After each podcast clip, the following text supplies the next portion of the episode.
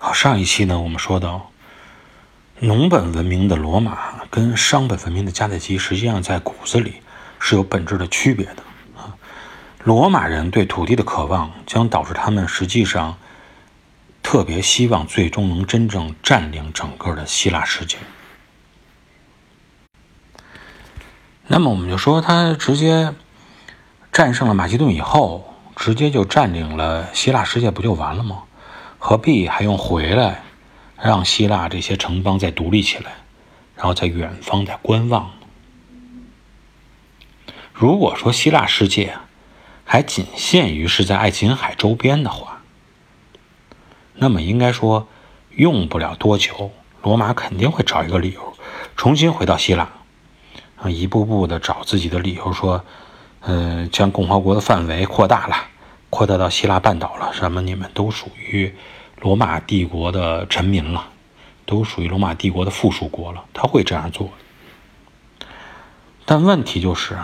之前出了一亚历山大，这亚历山大大帝实在是太厉害了啊！开创性的事业导致了整个希腊世界早就扩大化了，变成了一个三强并立的这么一个局面。罗马即使是击败了马其顿王国，依然还有两个敌人在远方坐视着他。他还远远没有到能够对希腊世界随心所欲的指挥，啊，随便的去采摘、收获胜利果实，还根本就没有达到这个地步。罗马想要吞并希腊半岛的话，啊，先不说整个希腊世界啊。就说在这个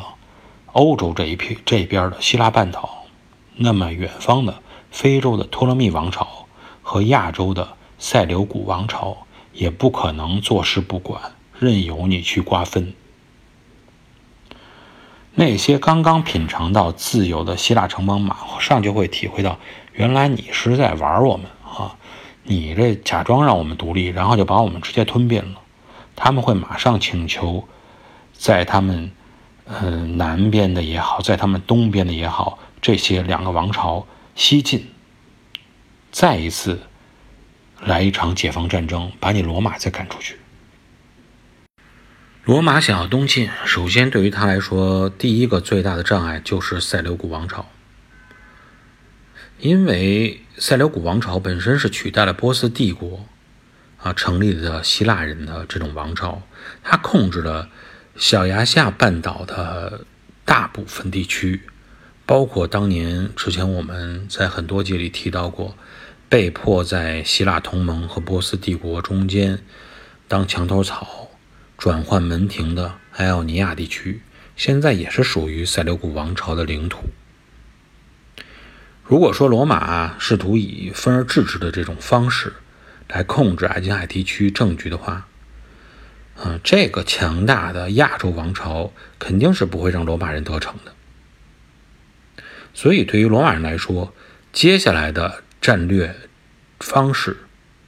就是看怎么能够将塞琉古王朝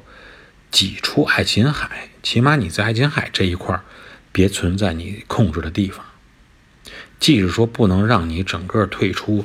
小亚细亚半岛，但他在想，那我能不能让？埃奥尼亚地区，啊，再次获得独立。那么，既然罗马呢准备在小亚细亚半岛有所作为，那么这个时候我们就应该看一看，当时小亚细亚半岛到底呈现出来的是一种什么样的格局。先说今天啊，很多的西方的一些舆论啊，他们有一种看法。他觉得呀，城邦模式，欧洲当时的那些城邦模式，实际上是一种很文明的象征，并且认为呢是一种他们的创新，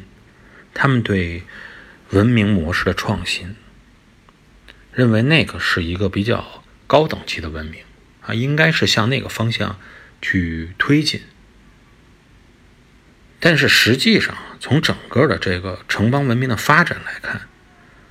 这种认识呢，确实有一些偏颇啊，有一些过于有偏见了。本身要是说从资源利用上，从竞争的能力上来看，权力世袭、集权为特点的这种，呃，类似于王国模式，实际上是更有利于资源的集中，也能够在竞争中更好、更加提高整个竞争的效率的。包括亚历山大东征带来的效果来看，啊，包括以及这个。这个亚洲文化的融合，整个希腊世界的这种大希腊世界的概念，实际上不都是已经开启了王国模式吗？最终说能够在后亚历山大时代脱颖而出的，而且是分别代表了欧洲、亚洲、非洲的三大板块：马其顿、塞琉古、托勒密。本身他们采取的也依然都是王国模式，而不是什么城邦模式。这也就是证明了这种王模式实际上啊是更加稳固，也更加有效率的一种模式。那么在很多其中啊，我们或多或少的也都提到了这两种模式的嗯不同点啊，从。包括华夏的发展来说，包括整个世界历史的发展来说，如果说你要是一种经商的模式啊，平稳的模式，没有任何战争的啊这个混乱在这个世界上的话，也许你这种城邦的模式会体现在你经济比较繁荣，呃，人民呢这种经济比较富裕啊，比较悠闲。自由自在的生活，但是在这个整个人类的发展历史上来看啊，动荡的时期啊，要远远多于和平的时期。像我们所处的这个小一百年的时间，这个时间段，整个世界处于大部分还算是和平的时代，就算是比较幸运了。那么，在那种动荡的时期里边，你所谓的城邦文明，你是无法跟呃集权型的这种王国来抗衡的。你只有建立这种集权型的王国，才能真正的守住一方的平稳。啊，比如说，如果秦朝没有统一中国，那么包括北方的蛮族对整个华夏的侵扰。你是无法去控制的，依然是这种城邦之间的相互的独立啊！你说，即使有人想出了方法，咱们建长城啊，分别派兵去这个保卫整个的华夏大地，那么先说谁派人来建这个长城啊？你派多少合适？真打起来的时候，我这几个烽火台人死都差不多了，你那几个没事儿，那以后我不守这儿了，你守这儿来吧。另外一个，我远在南方呢，你这北方几个城邦，我帮你守干什么呢？有你们挡着呢，你们他即使过来，也得先打到你们这儿，你们就是我的缓冲之地。那我没必要去派兵，去派人，啊，费时费财的去给你干这个事儿。所以你根本就不可能统一到一起来，包括当时战国时期的时候，合纵连横，你就是说你去让这几个国家联合起来对付秦国的，你所付出的努力呀，要远远大于你是在秦国当这个丞相所做的事情。你连了半天，最终也是一盘散沙，也没有什么太大的作用。都打自己的算盘，最终不是还是被秦朝统一了吗？对外匈奴也是这样，没有这么一个强大的帝国在这儿杵着，后来的包括秦朝、汉朝，啊，明朝等等，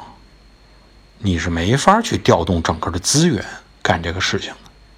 最终呢，才会发现啊，原来各守各的家门口，各自扫各自的门前雪。等到外边的侵略者来了以后。你才发现啊，你什么都守不住，你想守的那一点家底儿都会被掏干。